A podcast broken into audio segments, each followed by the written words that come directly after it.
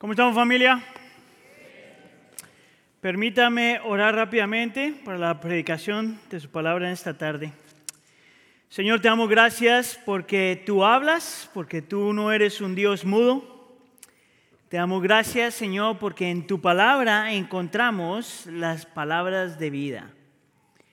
Te pedimos ahora por la presencia del Espíritu Santo, el ministerio del Espíritu Santo, la persona del Espíritu Santo, para que ilumine nuestra mente, mueva nuestros afectos y afecte nuestra voluntad. Te pedimos, Señor, que podamos ver qué es lo que significa ser cristiano, qué es lo que significa ser un discípulo de Cristo. Te lo pedimos, por favor, en nombre de tu Hijo Jesús. Y la iglesia dice, dígame si el video que vio no es increíble. Poder ver lo que el Señor está haciendo en otras partes del mundo, poder ver lo que el Señor está haciendo uh, por medio de ustedes y su generosidad, por medio, uh, eh, poder ver lo que el Señor, cómo el Señor se está moviendo, de cosas increíbles en lugares que a lo mejor el Evangelio no hubiera llegado de otra forma.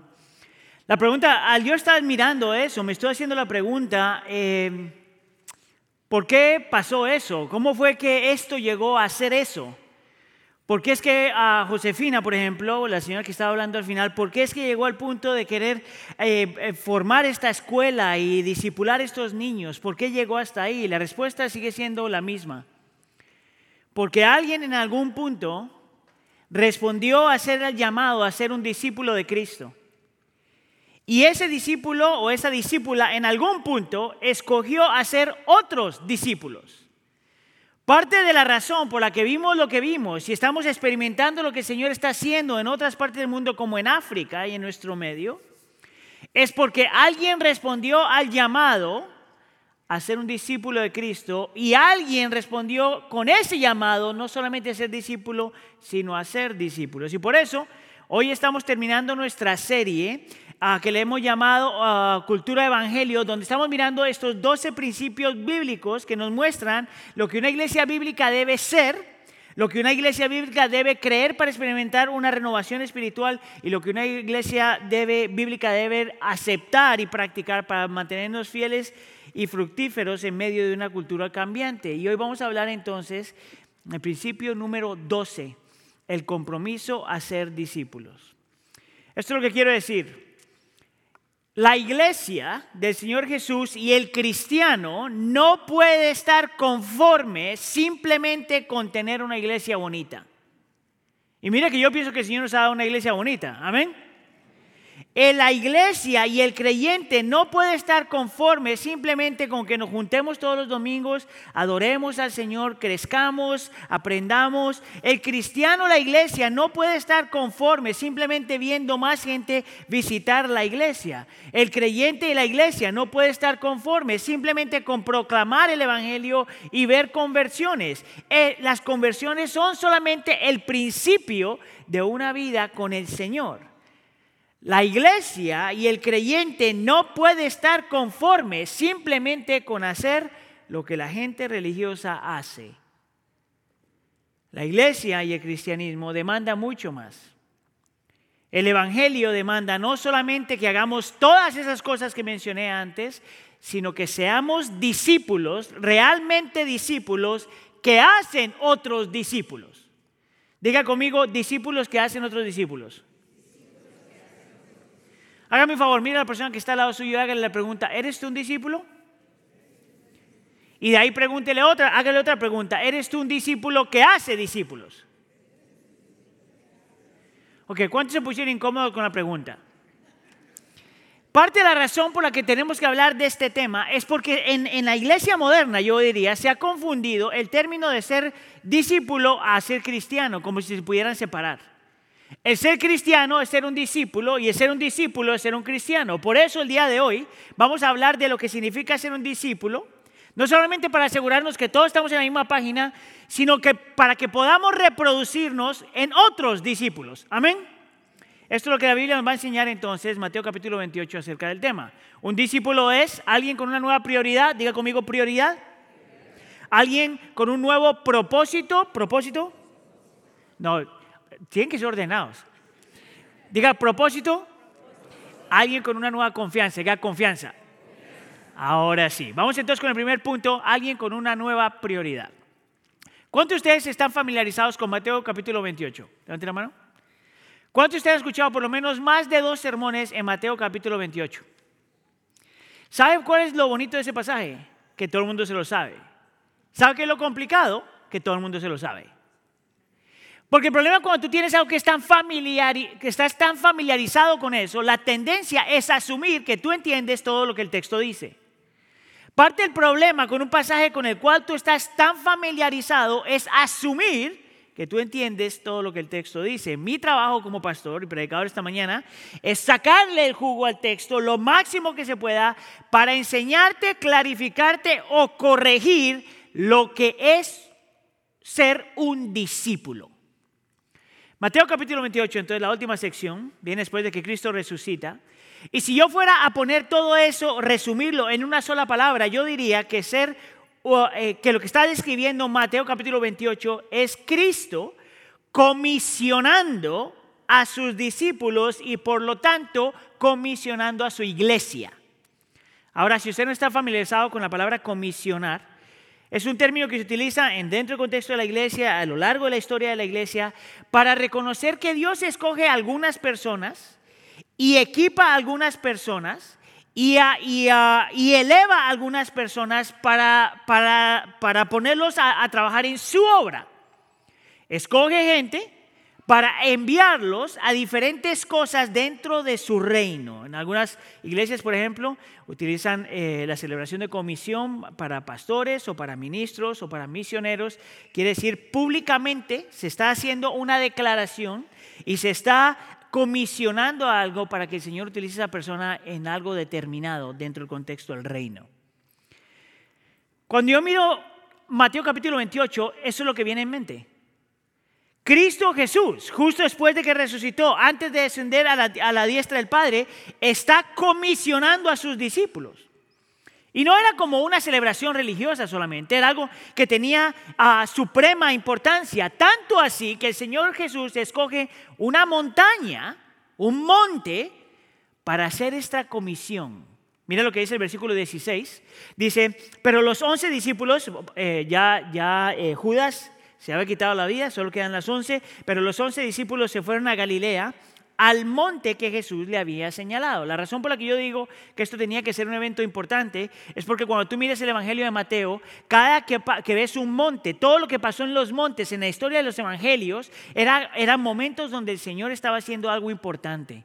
Estaba revelando algo importante, estaba haciendo, eh, demostrando algo importante. La transfiguración de Cristo pasa en un monte, el Señor va a orar en un monte antes de la crucifixión, un montón de está el, el famoso sermón del monte. Cuando tú miras los montes a lo largo de los evangelios, eran lugares donde por alguna razón el Señor escogía para revelar algo, para hacer algo importante, para equipar su pueblo, para hacer algo sobrenatural.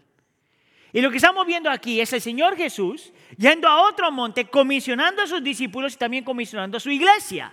¿Para qué? Para hacer dos cosas. Para que entendamos que nosotros estamos llamados a ser discípulos, no solo cristianos, pero ser discípulos y segundo, que hace otros discípulos. Ahora, lo que voy a hacer por el resto de mis, segundas, de, de mis siguientes tres horas aquí juntos en familia, va a ser, voy a explicarte ¿Qué realmente significa ser un discípulo? Y lo que el Señor Jesús aquí hace es increíble. Él toma un texto para explicarte lo que es, lo, cómo debemos ser discípulos. Escucha acá, pero con el mismo texto te está mostrando lo que es ser un discípulo. ¿Sabes por qué? Porque la única forma que tú puedes hacer un discípulo de otra persona es si tú entiendes lo que significa ser un discípulo. Si tú no eres discípulo, no puedes hacer discípulo de otra persona. Y si estás tratando de discipular a otra persona, si es discípulo, no estás haciendo un discípulo. ¿Me entendió? Súper claro. De la única forma que tú puedes hacer otro discípulo es cuando tú entiendes lo que significa ser un discípulo en tu propia vida. Y eso es lo que yo quiero hacer aquí con el primer punto. Yo diría que la forma más básica, más simple de entender lo que es un discípulo y lo que no es ser un discípulo tiene que ver con una palabra autoridad. Mira lo que dice el Señor Jesús, lo que le dice a sus discípulos. Versículo 18. Acercándose a Jesús les dijo, toda autoridad me ha sido dada en el cielo y en la tierra. Él está enviando a su gente y lo primero que les dice es recuerden que yo soy la persona con toda autoridad en el cielo y en la tierra. Por lo tanto, un discípulo, lo que hace la diferencia entre un falso discípulo y un verdadero discípulo es alguien que entiende que toda autoridad, diga conmigo toda autoridad, toda autoridad le pertenece a Cristo. Que Cristo es la máxima autoridad, la suprema autoridad y que un discípulo tiene solamente una responsabilidad, someterlo todo a Cristo.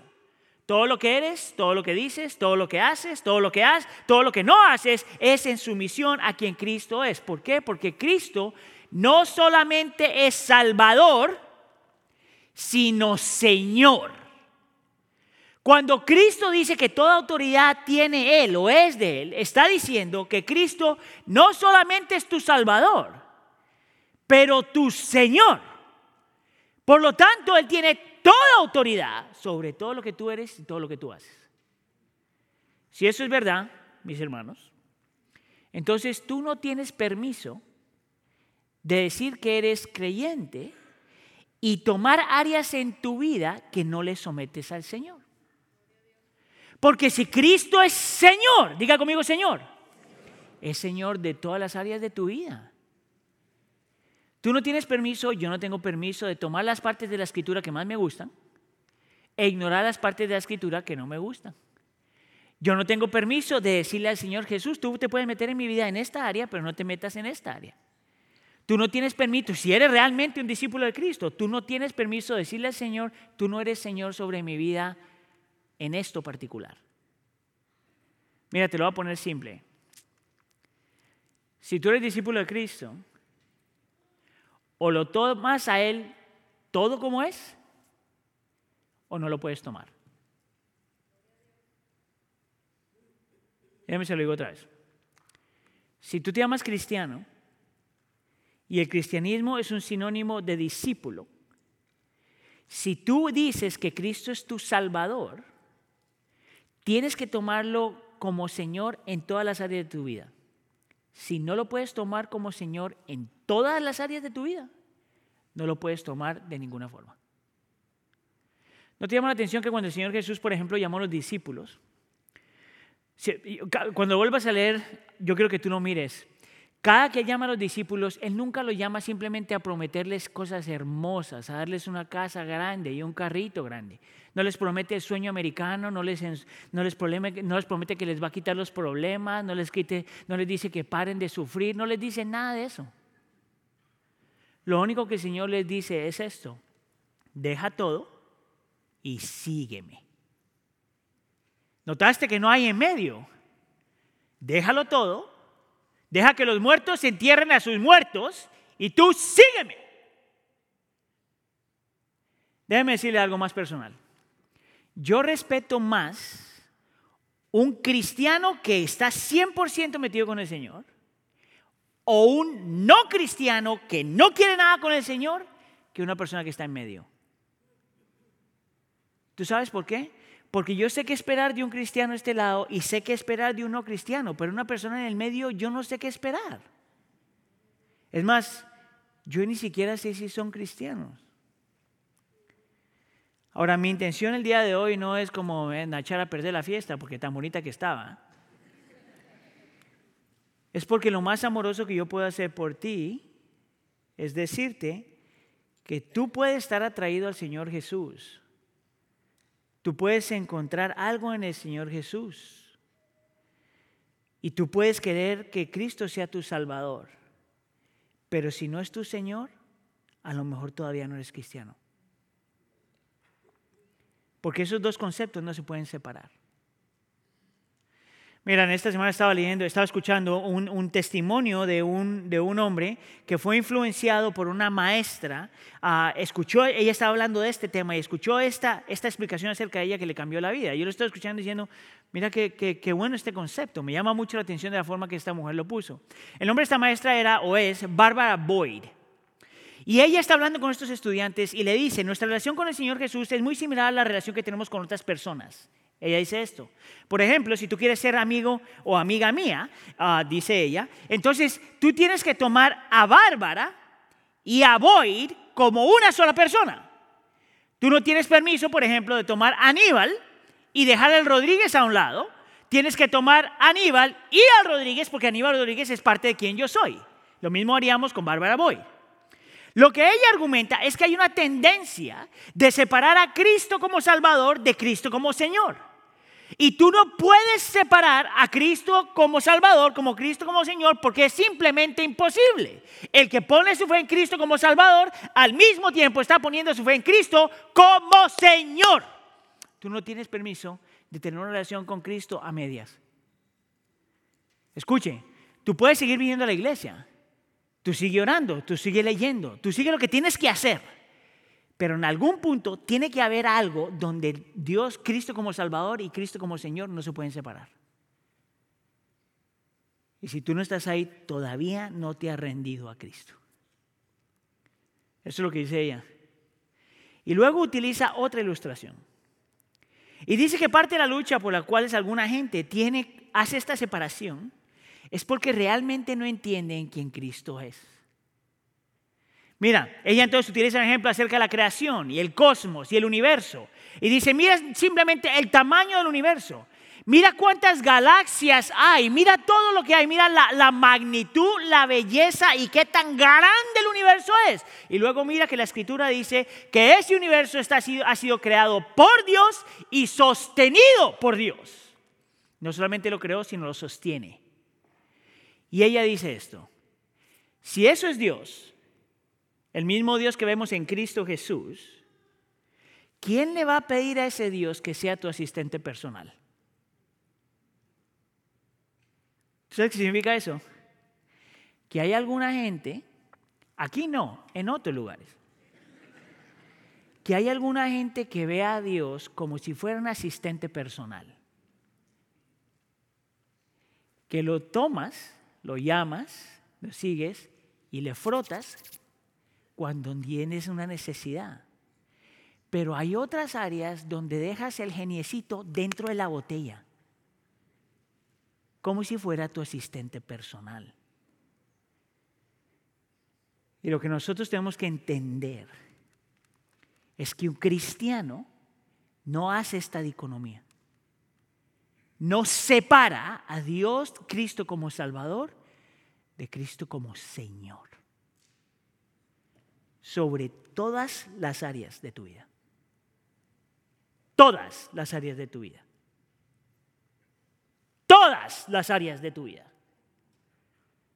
Lo que tú dices, cómo piensas, lo que haces, cómo vives, lo que no haces, lo que no piensas y lo que no vives.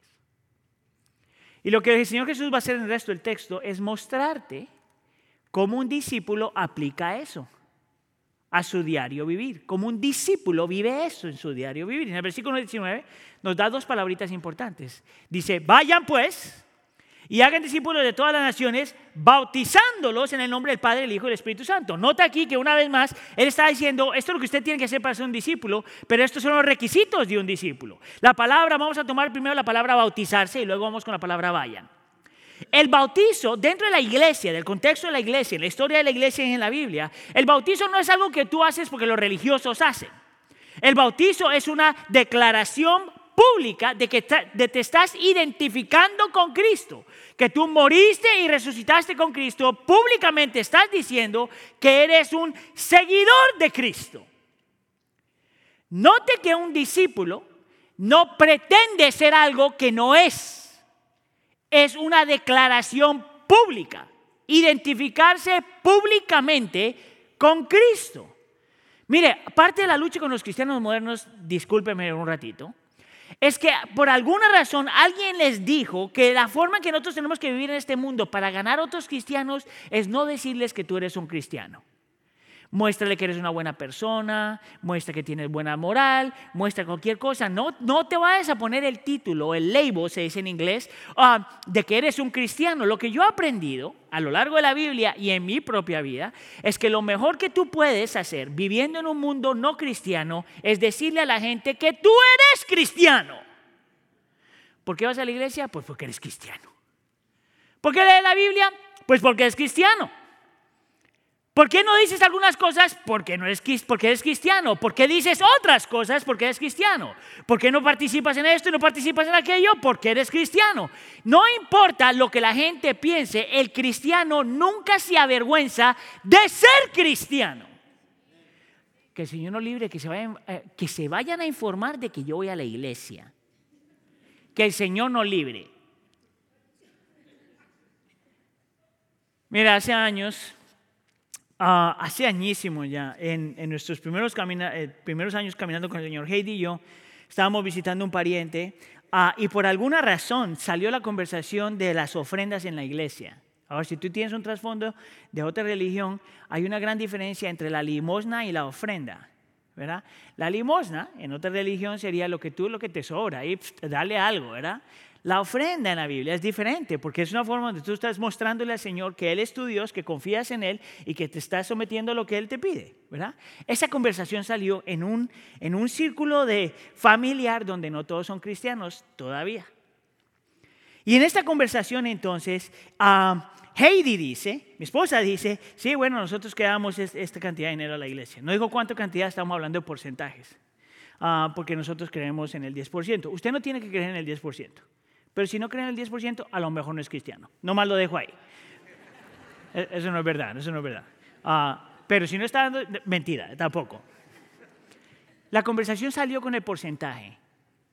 Entonces un familiar que nos ama y al cual nosotros amamos grandemente dice, ¿ustedes dan 10% del dinero a la iglesia? Eh, de la forma que lo dicen es 10% de su dinero, como si el dinero que tenemos nosotros es nuestro. That's besides the point. Heidi entonces, como una buena maestra, le dice, déjame explicarte por qué. Y va y explica por 20 minutos. ¿Por qué los cristianos dan dinero? Mira, al final de los 20 minutos, mi pariente estaba más enojado que al principio. No, simplemente no le hizo sentido. Mire, pero e-, eso me enseñó tanto, porque la, respuesta más simple que nosotros teníamos que dar en ese momento es, si le estamos tratando de explicar un principio espiritual a una persona que todavía no tiene Espíritu Santo, es como hablar en otro lenguaje. Por lo tanto, lo mejor que no tuviéramos podido hacer en ese momento es decirle, ¿sabes por qué yo doy dinero a la iglesia? Porque soy cristiano. Y no tiene ninguna otra explicación aparte de eso, por lo menos no en este momento. Entonces, mire, si usted ha puesto su fe en Cristo, si usted realmente cree que Cristo es su Señor y su Salvador, o su Salvador y su Señor, o a usted no tiene por qué darle vergüenza decir que ha puesto su fe en Cristo. Es más, yo me atrevería a decir esto, que en la cultura moderna, la gente secular respeta más una persona que no le da vergüenza decir que es cristiano lo respeta más que una persona que se la pasa como buscándole la vuelta. ¿Tú sabes por qué digo eso? Porque la cultura secular son supremamente honestos en lo que creen. ¿Por qué los creyentes no pueden hacer lo mismo? Ellos lo hacen. Hágalo usted. Lo único que tiene que hacerlo con amor, con respeto y con gentileza. Si usted no sabe hacer eso, no diga nada. Pero el cristiano, el discípulo, no se avergüenza. Eso es un discípulo. Y lo segundo que el texto nos muestra es que un discípulo también está dispuesto a ir. ¿Te acuerdas tú de la historia de Abraham? En Génesis, cuando el Señor escoge a Abraham para que sea bendición a todas las naciones, lo primero que le pide hacer es irse, salir, vaya. Y en el contexto de Abraham, la historia de Abraham, el Señor está pidiendo a sacrificar todo aquello que él encuentra en su corazón precioso, adorado. Él está diciendo, llamando a Abraham, a rendir cualquier cosa que le da una falsa seguridad o un falso sentido de felicidad. En el contexto de la historia de Abraham, Dios le pide, deja todas aquellas cosas que tú considerarían que te, que te van a proveer lo que tú tanto deseas. ¿Tú sabes que es un discípulo? Una persona que está dispuesta a sacrificarlo todo por el nombre del Señor Jesús y por la causa del Señor Jesús. Un discípulo no negocia con las cosas que tiene que rendir si te está robando los afectos de Cristo. ¿No fue eso lo que el Señor Jesús dijo cuando si ya tienes algo que te, es ocasión de pecar? Quítalo, arráncalo. Un discípulo está dispuesto a morir lo que tiene que morir. Me estoy acordando ahorita, hace muchos años, hace muchísimos años, cuando casi al principio cuando me convertí, escuché un muchacho que decía, un muchacho que estaba lidiando con, la, con pornografía. Y alguien le dijo, muchacho, tú tienes que morir a eso. Y su respuesta fue, yo todavía no estoy trabajando en ese pecado. ¿No te parece irónico? El discípulo trabaja con todos los pecados al mismo tiempo. Y no significa que vas a tener éxito a morir en todas, pero la actitud del corazón debe ser ir, dejar ir, abandonar, rendir. Eso es un discípulo. Luego en el versículo 20 sigue añadiendo a la definición de discípulo. Mira lo que dice. Les dice, vayan y hagan discípulos enseñándoles a guardar todo lo que les he mandado. Y nosotros podemos ver tres cosas aquí. Un discípulo es alguien que aprende, un discípulo es alguien que aplica y un discípulo es alguien que crece. Y lo estoy sacando del mismo versículo.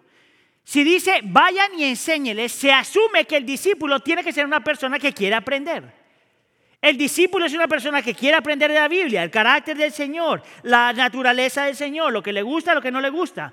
Quiere aprender acerca de la ley de Dios, de los principios de Dios, del corazón de Dios, de los deseos de Dios, de los planes de Dios.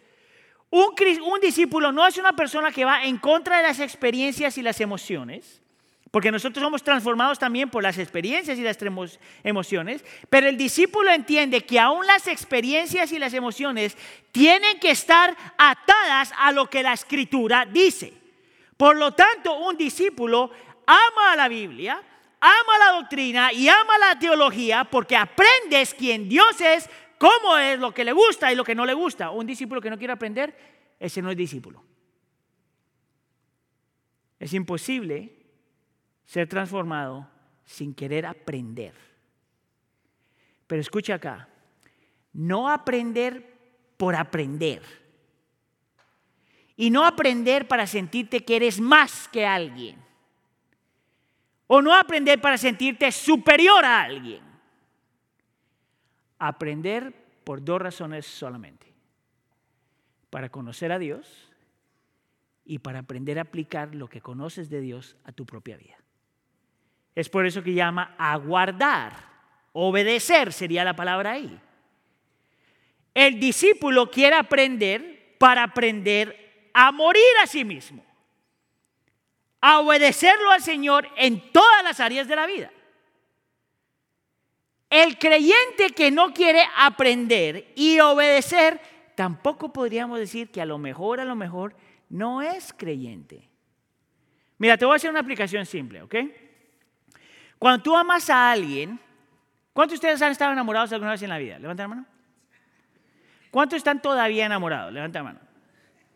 ¿Cuántos de ustedes están casados y ya no están enamorados? No, hay, no se le ocurra levantar la mano. Mira, allá había uno que hizo así. Mentira. Escucha acá. Cuando tú amas a alguien, lo más natural es querer aprender a conocer a la persona. Es más, tú te enamoras cuando conoces a la persona. Y cuando conoces a la persona, automáticamente eso que tú conoces empieza a modificarte a ti, quieras o no. Si no te modifica, tú no amas a esa persona. Porque el amor requiere que tú tengas que cambiar por el amor de la otra persona. Amén. Y por si acaso alguien está echando la indirecta al esposo o a la esposa, es le aplica a los dos. Cuando tú amas a una persona, tienes que aprender a no que la otra persona se modifique por ti, pero tú modificarte por la otra persona. ¿Quedó claro? Por ejemplo, cuando yo conocí a Heidi, mi primer trabajo era aprender a conocerla. Y yo aprendí dos cosas de ella al principio de nuestra relación. Escucha aquí, lo primero que aprendí es que por alguna razón ella no me podía quitar los ojos de encima. Estaba como obsesionada la muchacha.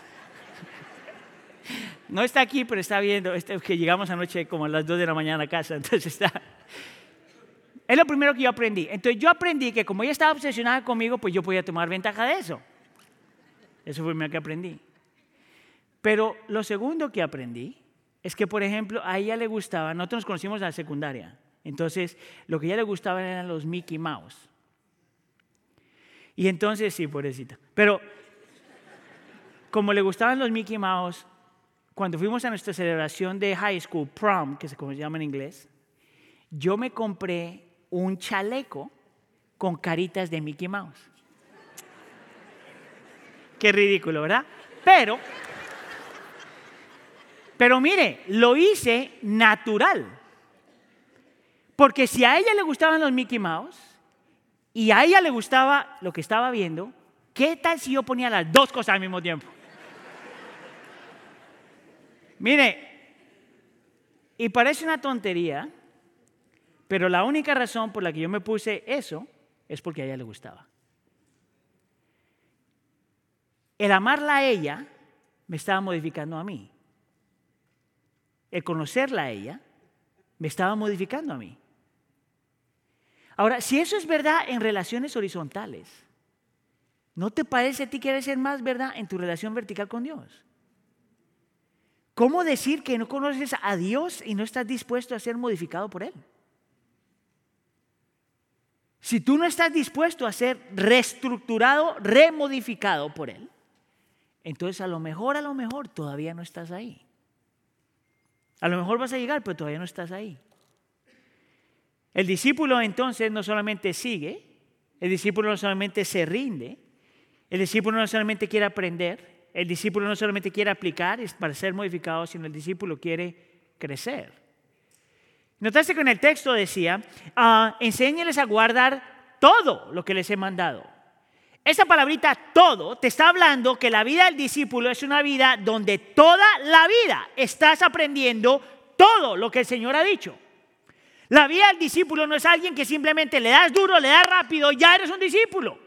El discípulo es una persona que entiende que la vida del creyente no es como una carrera que la Biblia habla de la vida del creyente como el caminar en la vida, caminando con el Señor, un paso a la vez, gradualmente. Gradualmente lo conoces más, gradualmente te estás rindiendo más, gradualmente estás obedeciendo más, gradualmente lo te enamoras más, gradualmente estás siendo transformado por él más y más y más y más. Eso es un discípulo. Por lo tanto, una persona que que ha dicho que ha puesto su fe en Cristo como Salvador y ha rendido su vida a Cristo como Señor, tiene que estar creciendo. Si no es solo religión. Y yo estoy pidiendo al Señor que haga a nosotros una iglesia de discípulos. Que no tienen vergüenza del Evangelio. O no se avergüenzan del Evangelio y que no se avergüenzan de que somos cristianos. Te lo pongo simple. El discípulo sabe que Cristo y lo que Cristo quiere y lo que Cristo es es la prioridad. Nada más. Todo lo demás se somete a eso. Ese es el punto número uno. Ahora, punto número dos va a decir que un discípulo no solamente es todo eso, pero que es un discípulo con un nuevo propósito en vida.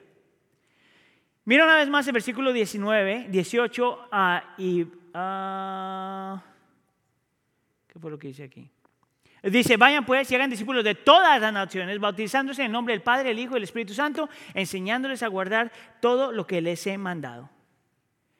Y es aquí donde tú ves que el discípulo no solamente está llamado a ser discípulo, sino a multiplicarse.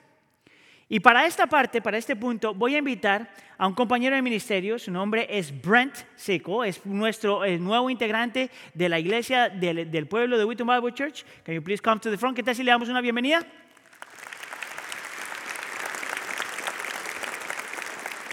Ahora, yo no sé, para los que no conocen a Brent, Brent es, como una vez más lo digo, el nuevo integrante de la iglesia del pueblo de Wheaton Bible Church y de Tri Village.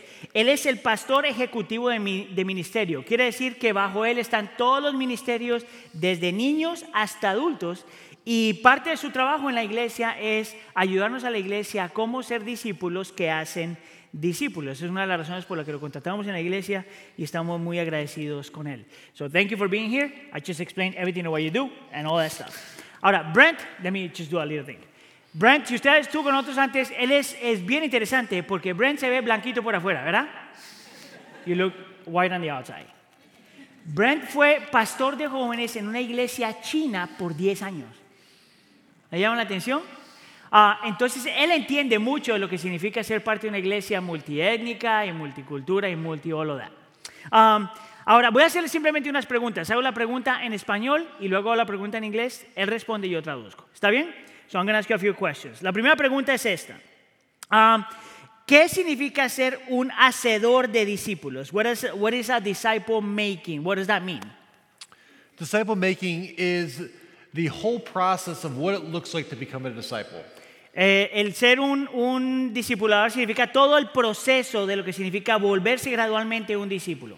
Uh, it begins with responding to the gospel, Empieza por responder al Evangelio, growing in maturity in the gospel, el crecer en madurez en el Evangelio learning to become uh, and serve Christ in the gospel, y aprender a servir en el Evangelio and ultimately being a reproducing disciple of the gospel. y eventualmente es reproducirse en el Evangelio. And that takes our whole life. Y eso es toda la vida. And so, uh, disciple making is entails all of that and can't be anything less than that.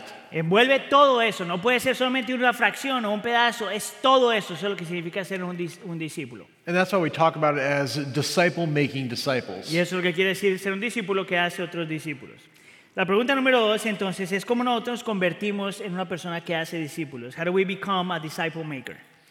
Well, become a disciple maker, I think one of the easiest steps is to be intentional in being in relationship with others.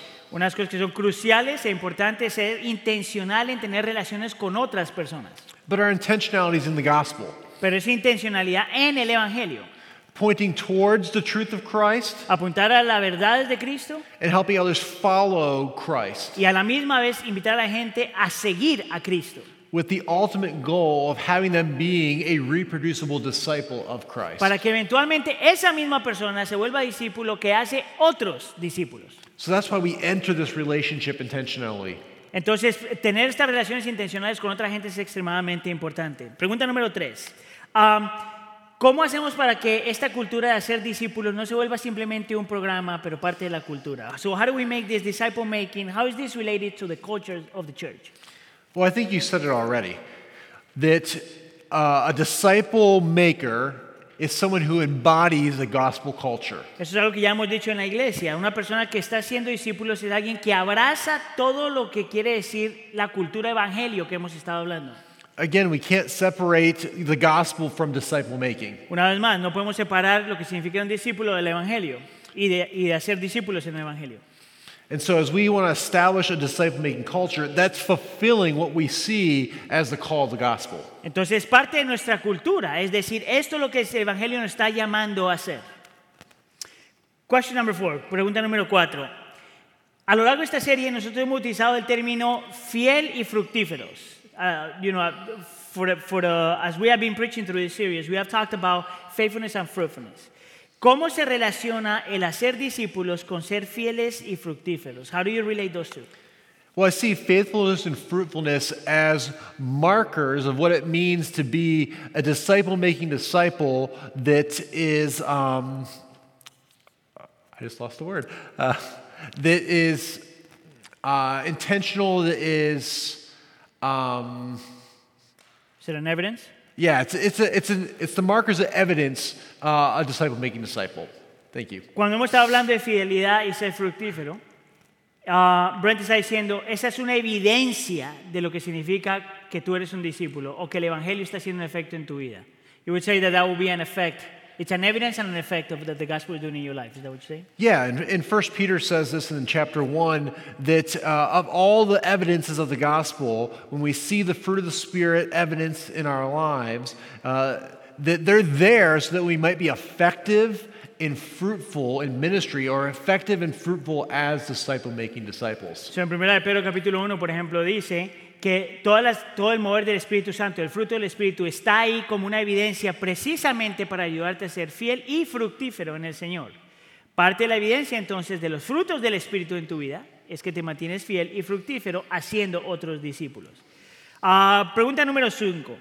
¿Podrías decir entonces, o podríamos decir, que ser una persona que es un discípulo y una persona que está haciendo discípulos es una persona que cree en el gran mandamiento y en la gran comisión? Uh, should we say that a disciple and a disciple maker is someone that truly understands the great commandment and the great commission?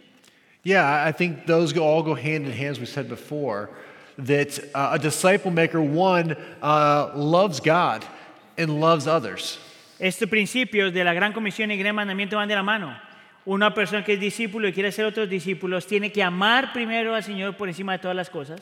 And out of that love for God and how He cultivates and transforms our lives that love others, we desire to go and tell others and also to make them disciples who make disciples. Y del amor que sale de amar al Señor, entonces aprendes a amar a tu prójimo como a ti mismo. Y cuando amas a tu prójimo como a ti mismo, entonces aprendes a amar a otra gente de tal punto que quieres que ellos sean discípulos para que se vuelvan discípulos. Right? Yep.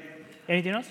Yeah, I love that God has chosen to use us to be invested in relationship to proclaim his gospel. Una de las cosas hermosas es que el Señor nos ha escogido para utilizarnos de esa forma, para ponernos en esos lugares y ser influencia y ayudar a otros a que se vuelvan discípulos para la gloria del Señor. Uh, is there anything else that you would like to say? Uh, I think it takes us being intentional in everyday life. Uh, it takes us being intentional in our relationships with our family, our children, and really intentional in our relationships at work and with our neighbors. Una cosa más que Brian quisiera que todos escuchemos es que la intencionalidad es de suprema importancia. Suprema intencionalidad en nuestras relaciones, intencionalidad, por ejemplo, en nuestras relaciones en nuestros hogares, con nuestros hijos, con nuestras parejas, con nuestros esposos, esposas, con nuestros amigos, intencionalidad, interactuar con otras personas que el Señor ha puesto en nuestra vida. Thank you so much, brother. Le damos un, un aplauso.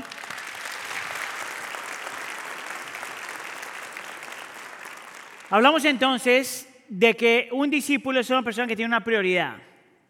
Poner a Cristo en el centro de todo y someterse a Él en todas las áreas de la vida.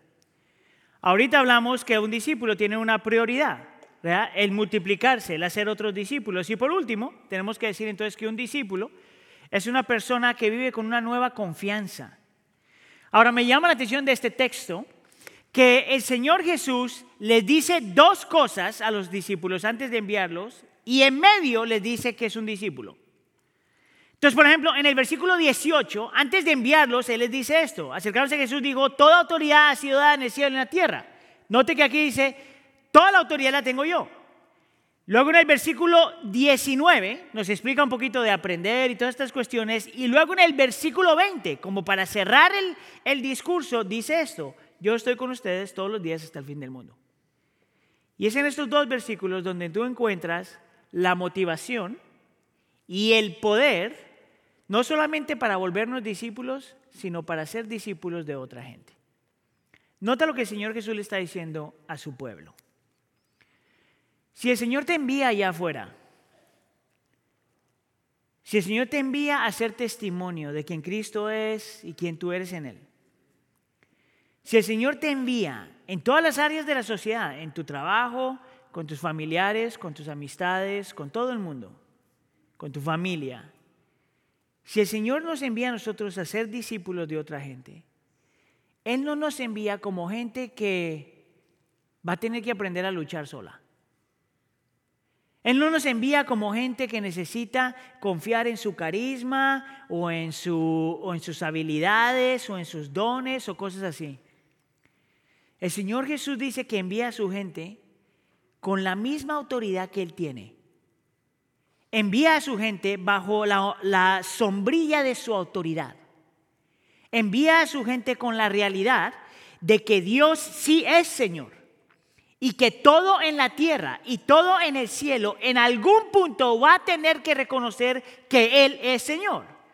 En Mateo capítulo 28, esta parte, eh, el Señor Jesús está ah, haciendo una cita, está eh, citando Daniel capítulo 7, la profecía en Daniel capítulo 7, donde Daniel capítulo 7 dice que un día llegará el Hijo del Hombre, Señor Jesús, donde ah, llegará y toda gente de todo pueblo, lenguaje y nación van a tener que reconocer que Cristo es Señor.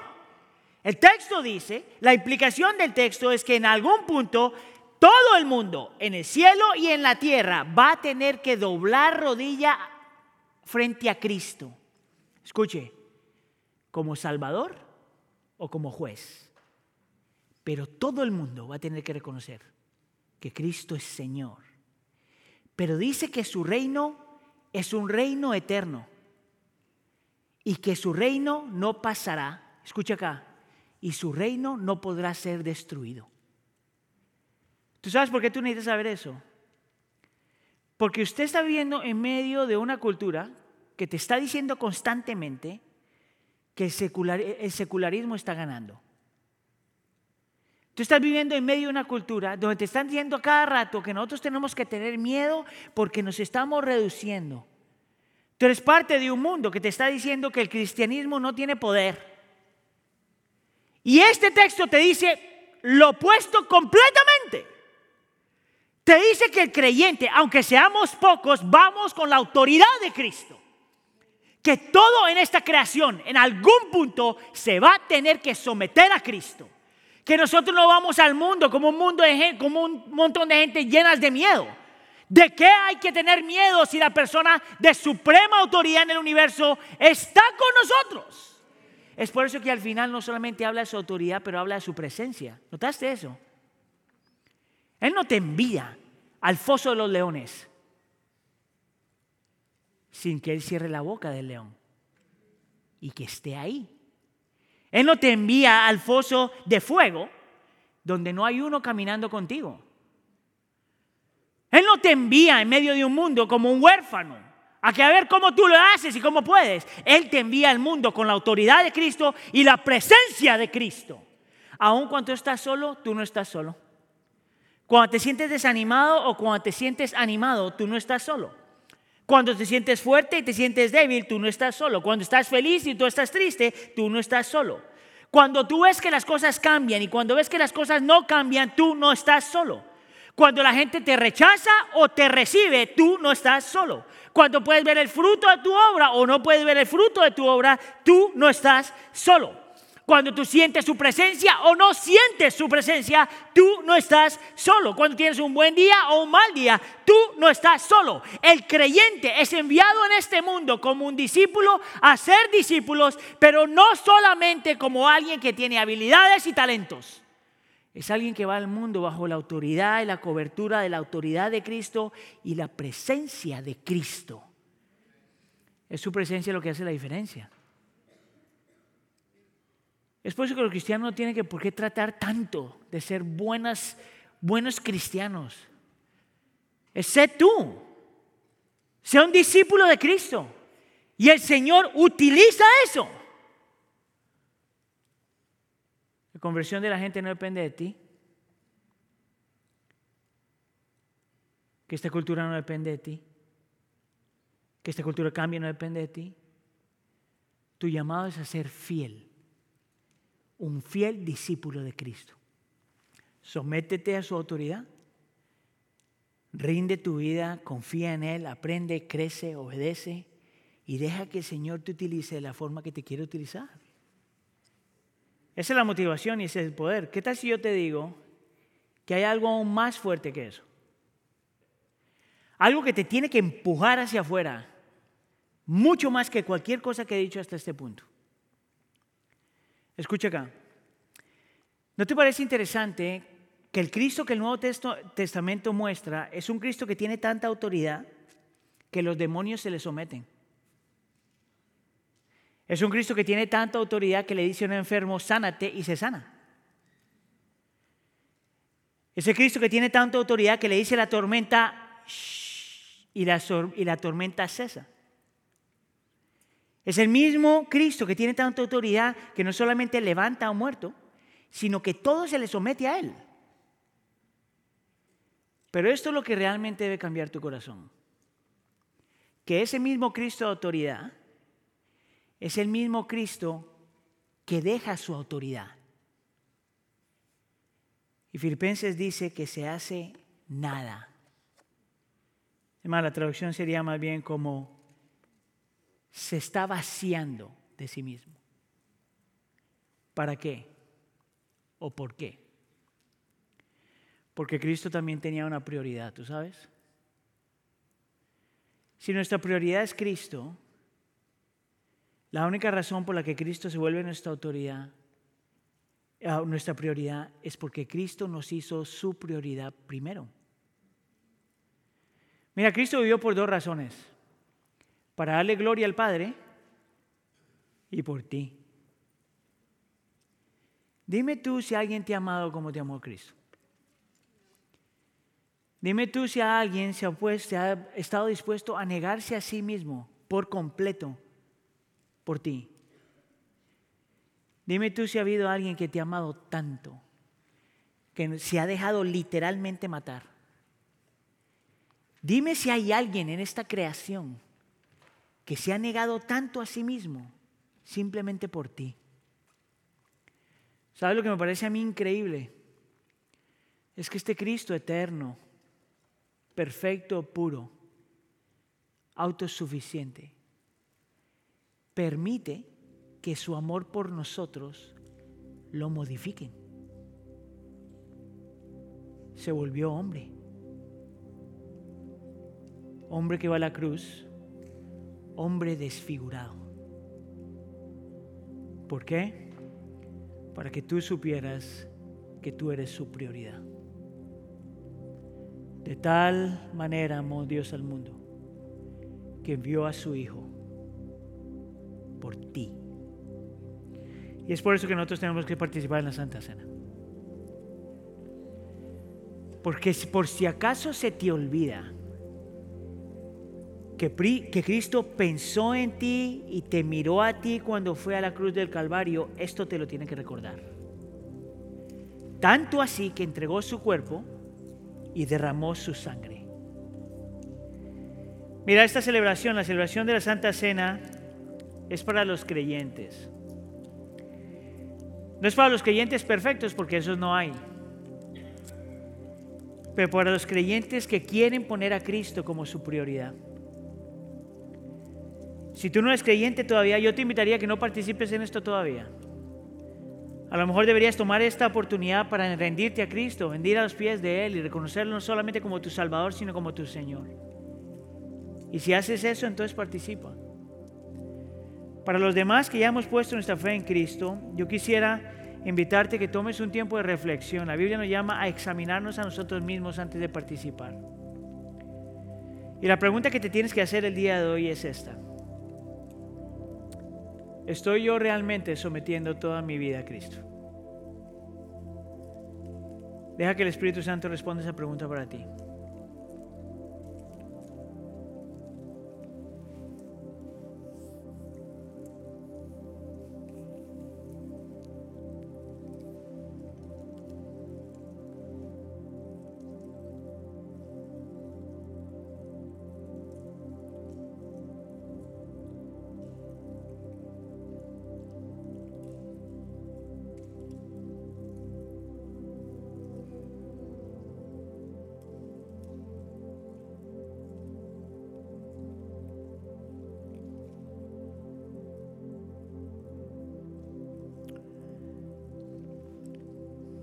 Ahora, si no lo has hecho, te voy a pedir que por favor remueva la primera etapa de tu,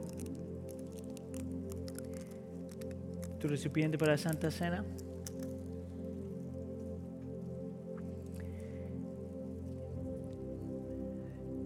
Toma el pan en tus manos y escucha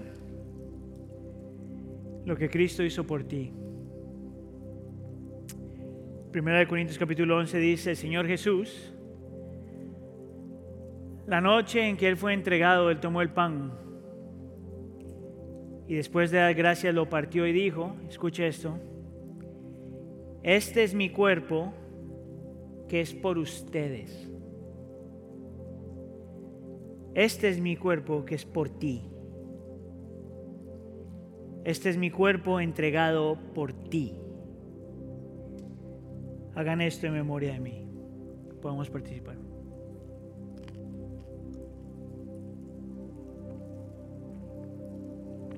Ahora te voy a pedir que muevas, remuevas la segunda tapa.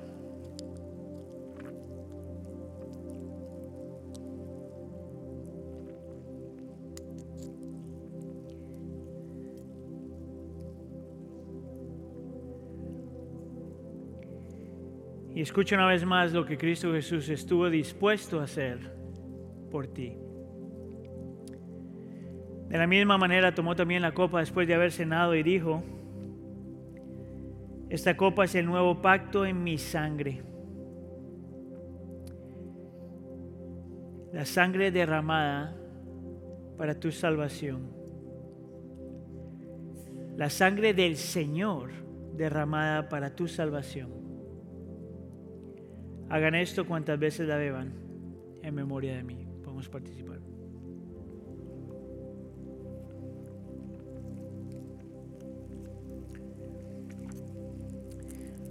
Algunos de ustedes a lo mejor se están haciendo la pregunta,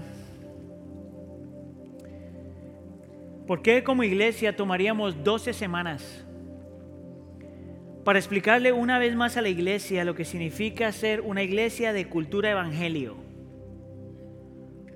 ¿Por qué tomar tiempo para hablar, por ejemplo, de la supremacía de la escritura, de la centralidad del evangelio, del poder de la oración? Del placer de la adoración, de la búsqueda del bien común, de la importancia del liderazgo, de la práctica de los medios de gracia, de la disciplina de la generosidad, de la urgencia del evangelismo, de la prioridad de la comunidad, de la belleza de la diversidad. ¿Y por qué hablar de que un discípulo hace más discípulos? Porque si usted ha estado con nosotros a lo largo de esta serie, yo le he estado diciendo que no solamente esto nos da una definición de lo que significa ser una iglesia bíblica, no solamente nos da lo que es necesario para hacer, mantenernos fieles y fructíferos, pero también porque nos ayuda a experimentar una, a tener una renovación espiritual. ¿Tú sabes cuál es otra palabra para renovación espiritual? Un avivamiento. Parte de la razón por la que estamos haciendo esta serie es porque deseamos, como liderazgo en la iglesia, deseamos ver un avivamiento en nuestro medio. Deseamos que el Señor se muestre de tal forma, se manifieste de tal forma que todos nosotros encontremos a Cristo no solamente útil, pero hermoso. Un avivamiento es cuando el Señor se derrama de tal forma sobre una congregación, un pueblo, una nación, de tal forma que nadie tiene duda que Cristo está en nuestro medio. Eso es lo que yo estoy orando por mí. Eso es lo que estoy orando por ti. Eso es lo que estoy orando por la iglesia. La razón por la que queremos una cultura evangelio es porque queremos experimentar un avivamiento. Mi oración es que el Señor escuche nuestra oración y lo traiga a nuestro medio. Amén. ¿Qué tal si nos ponemos de pie y respondemos al Señor en adoración?